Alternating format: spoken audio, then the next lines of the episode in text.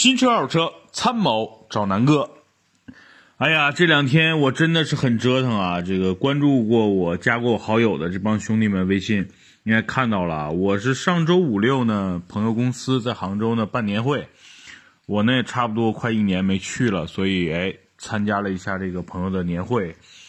然后周五去的，礼拜天呢就赶回北京了。结果嘞。南哥呢？春节后不是准备再去美国吗？给大家拍一些汽车的视频，还有一些美食啊、房子啊这些东西，再去看一看。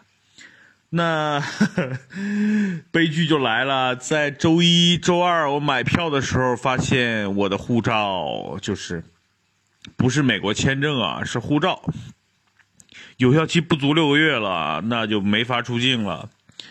急得我呀，哎呀，怎么办呀？因为这次呢是几个兄弟一起出去嘛，所以呢没办法，就是第二天又啊，哎呀，又又到了杭州啊，这真的是四天啊，两个往返。到了杭州呢，托了一些关系，然后去了公安局出入境，然后办了新护照加急。啊，不知道明后天能不能做出来啊？反正就是昨天走了一往返，嗯，把我累的呀！哎呀，油腻中年男人是吧？折腾了一天一个往返杭州，总共在杭州待了三个小时，在公安局待了一小时，在这个呃路上一个小时，然后在机场等了一个小时，就这么就回来了。首先呢，感谢这帮兄弟们啊，真的是啊，雪中送炭啊，那给我急的没办法了。然后他们想尽一切办法帮我把护照这件事也算是了了。在这里呢，总总之提醒大家，如果近期有出境游啊，一定要看看自己的护照。哎呀，我一直就是文白痴啊，就是说我以为还有六个月，那肯定没问题啊。等到了快到六个月的时候再去换好了，那没想到啊，很多国家是。如果护照不满六个月就不能出境了，所以我觉得定的有也有问题，对吧？这本身就是，哎呀，我不知道是国际惯例还是咱们国家的这个惯例啊。那护照问题真的是，哎，没人普及啊，关键，真的发生了可能才知道。然后还好啊，就是没这次没耽误事儿，所以这次也提醒给大家，如果大家这些护照快到期了，千万千万要注意啊，千万别耽误自己的行程。好吧，那题外话说完了啊。呃，在杭州这两天呢，我拍了一些视频。如果就是大家关注过南哥这个公众号的啊，这两天其实已经发出去了关于这辆车的视频。那这辆车是什么呢？就是去年我推荐我杭州的这个同学啊，南哥的大学同学，然后买的一款车，ATS-L。啊，这这这个车其实我不止一次说过啊。那这次呢，就是系统的，我跟大家说一说这几天我在杭州开这个车的感受。首先呢，就是这个车是去年，应该确切的说啊，是二零一六年底啊。我这个同学呢，因为在杭州创业几年啊，几经折腾，然后想买辆车。确实，因为无论是社交的属性，还是说日常啊，这个接送孩子上下学啊，他反正就是刚需，必须要买辆车。当时呢，他的这个驾驶水平呢还不是特别高，然后呢就纠结到底买什么。其实呢，他心里边有一个排序。他第一呢，当时想买一辆雷克萨斯的 ES 三百 H 或者是 ES 二百，这是他的第一个需求。当时呢，还想买宝马的这个宝马三二零 Li，然后奥迪 A 四 L。其实没有，并没有把凯迪拉克这个 ATS-L 放在里面啊。呃，当时呢，他预算呢想是二十多万，所以呢，当时就纠结。哎，他问我，呃，兄弟，到底是买什么？是不是买个二手的奔驰 C 呀？就当时的老款，二零一款、二零一二款。我说千万不要买啊！我说那个车呢，首先啊，空间就是让你够致命了，因为你买这个车，除了社交属性自己开。你还要接送孩子？我说那个车后排真的坐孩子都觉得有点拥挤。我说千万不要买，千万不要买奔驰 C，啊，他就觉得这个牌子好。我说牌子好啊，这个车啊，二手的要十七八万、十八九万，我说不值得买啊。他说那怎么弄呢？我说这样，反正我那段时间没什么事儿，我说我去杭州陪你走几天吧，你大概就明白到底需要什么了。就这样啊，我就直接第二天啊，这这是亲兄弟嘛，我呢就杀到杭州，然后陪他在车市逛了两天啊。第一天呢，我就带他去了这个他 心目中想看的这些车嘛，对吧？奥迪 A4L，当时呢 A4L 刚换代，大家知道一六年底、一七年初嘛，那时候已经赶上 A4L 换代了。老款呢基本上卖没了，那新款的价格啊三十多万，明显已经超了他预算，但是他真的很喜欢奥迪 A4L 的这个新内饰啊，确实不错。外观呢其实跟之前几代的 A4L 的差别并不大，但是这个内饰呢真的是让他眼前一亮。A4L 他觉得哎呀这个车内饰还真的是挺挺得他的欢心的。然后呢，只不过是因为当时一分钱优惠没有。哎，他说算了，这个车，嗯，可能这个时间赶的不对，就跟奥迪 A4L 没缘分嘛。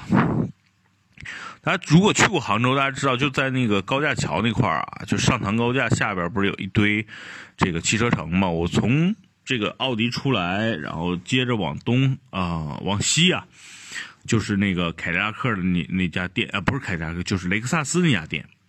然后呢，我就跟我这个兄弟去雷克萨斯看了 ES 二百，哎，一算整个预算啊，还算在预算内。然后呢，整个 ES 二百呢，它的外观也好，内饰是他喜欢的。但是我就跟他说，我说这兄弟啊，这个他以为是二点零 T 嘛，我兄弟这是丰田的一款二点零自然吸气的发动机。然后呢，动力呢肯定不是他所擅长的。那这个车呢，其实你就当它是一个。呃，内饰更豪华，开驾驶质感更好的凯美瑞吧。呃，当时呢其实是优惠了几万，但是呢在雷克萨斯店还要加装一些，呃，加装嘛，就硬性让你再加一万多，就优惠了三万，然后呢变相让你再加一万多，理论上就是现金优惠应该在一万八左右。全下来，我觉得我说这个性价比不是很高，对吧？花小三十万。买一个二点零自然吸气，我觉得我说这事儿不行，我说算了，我兄弟，要不你就直接买帕特迈腾得了。他就觉得，对吧？他因为这个生意上的往来嘛，所以呢，他必须要一个这个这个豪华品牌。然后呢，我说那走吧，那去宝马店看看呗。嗯，去了宝马呢，他一坐进车里，他觉得，哎，宝马就不是他的菜。来，刚才我说过，这哥们呢刚拿驾照时间不久，然后呢，他想买车呢，还是更看重的整个内饰啊，给他的感觉。至于车动力强不强，好不好看，这无外乎嘛，就是我总结一点，就他看买车，第一品牌，第二内饰，嗯。那雷克萨斯跟奥迪他都能看上，那宝马呢？一进去他说这个车内饰不是他的菜，出来了啊！我说，我说怎么办，兄弟？那不知道买什么了，不如还买那个奔驰 C 吧。我说算了，我说兄弟，其实我来之前心里我就想好你应该买什么了。我说你现在的核心不就是第一要一个豪华品牌嘛，第二呢预算别太高，二十多万嘛。我说走吧。我说刚才去宝马的路上，我已经看到那家店了，我带你去吧。我就直接，嗯，当天啊就带他去了凯迪拉克的店。一进店里，叉 T S 啊，当时 C T 六刚上，然后就我们的主角 A T S L 就登场了。展车就是一辆红色的高配啊。我说你看看这个车怎么样？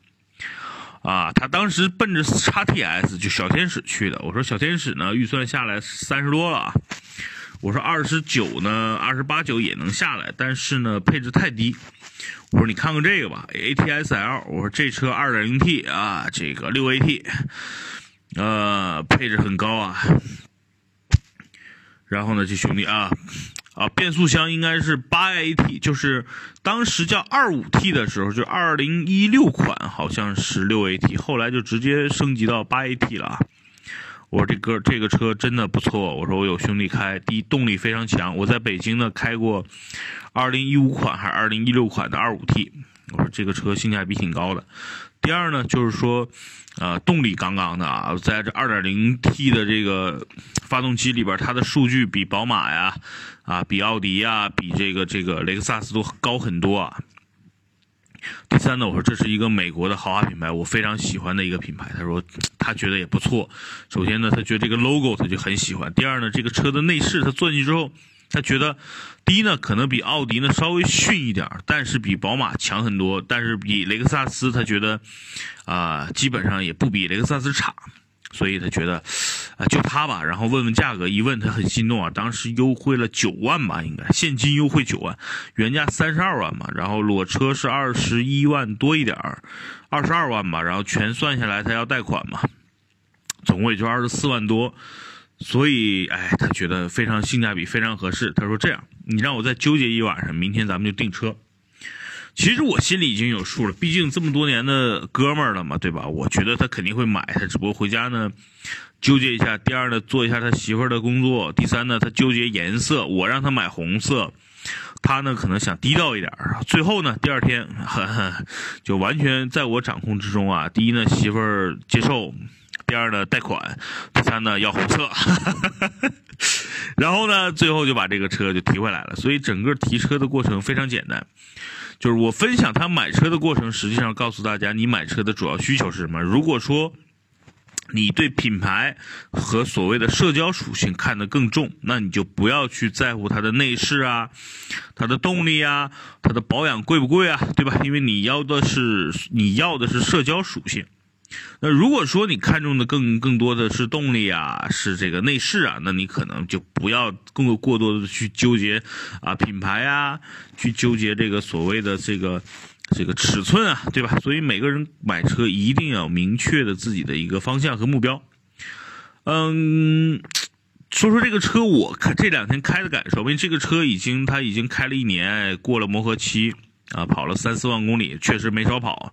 然后这车呢，在他手里也被追过一次尾，虽然都不严重啊，追过一次小尾，剐蹭就不计其数了。因为这兄弟新手嘛，开车又比较猛。呃，整体说说这个车的这个驾驶起来的感受吧。第一呢，就是因为最近呢，我卖了汉兰达，经常去开宝马幺幺六啊、宝马三系这种小轿车嘛，所以呢，我坐进 ATS L 里，我没有任何的不适应。然后呢，这个车的这个头部的空间，尤其驾驶啊，我觉得比宝马要整体感觉要高一点呃，舒适度呢，座椅这两个车差不多。呃，方向盘呢，我觉得 ATS L 的这个真皮包裹方向盘真的比宝马这种像仿皮这种的方向盘要质感好很多啊。我觉得在整个这些车里边，奥迪啊、奔驰啊，然后这个 ATS L 啊，整个真皮方向盘做的真的比宝马强很多。宝马的除了 M 的方向盘，其他的真的有点那种 像塑料的那种感觉，真的是不好。这吐槽一下宝马。啊那 ATS L 的整个整体来说，我是喜欢的啊，就是内饰啊、液晶仪表盘啊。啊，整个的座椅啊，虽然它最低配嘛是这个皮和布相结合这个座椅嘛，我觉得是不错的。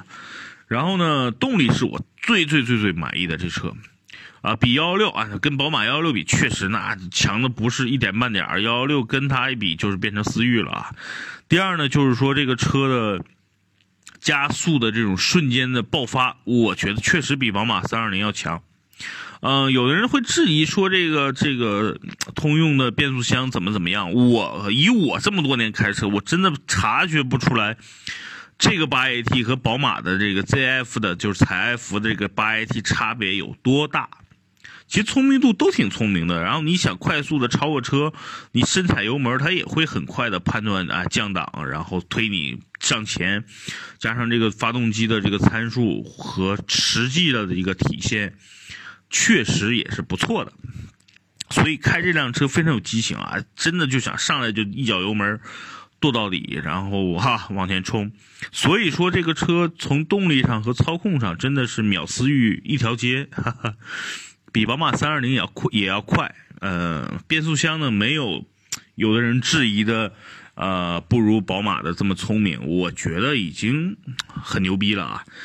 然后呢，说说这个车，大家关注的空间问题。后排呢确实有点矮，但是呢，像我这种人坐进后边可能会觉得有点矮。但是，一般一般的这种标准身材的兄弟们，在后排还好，毕竟这是一台加长的车嘛。然后呢，它在后排。你的头部空间往上又上提了一些，所以在这个车里边，如果你坐直的话，也不会觉得特别压抑，只不过你会觉得你额头前面的地方有点矮。没办法，这个车毕竟就是为前排驾驶员设计的。大家知道这是美国车，对吧？美国车后排坐坐人的几率是非常非常低的，所以不能什么都都要求啊。动力，我觉得是这辆车最大的一个亮点。第二呢，就是颜值。那这个车在二十多万这个区间里，确实啊，确实我觉得没有比它更动感的了。哎，宝马呢，可能真的是满大街太多了，大家已经审美疲劳了。那你像帕萨特、迈腾，确实没有 ATS-L 的整整体的线条啊、造型好看，所以这辆车能够体现出目前通用集团包括凯迪拉克的一种设计啊，什么钻石切割呀，我觉得那时候都是虚的，我觉得就是挺好看而已。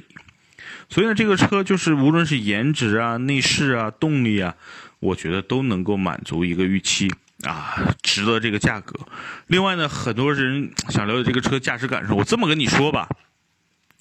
这个车的这个底盘的悬架确实是略硬的，怎么个硬法呢？就比宝马 320Li 还要硬一点，但是呢，它是有韧性的那种硬，不是那种干硬啊。就像我之前说的那个，我在美国开 2.3T 的那台野马，那是干硬，就是你过个坎儿，你会明显感觉“咯咯”的声音啊，就是那种“嘎嘎”。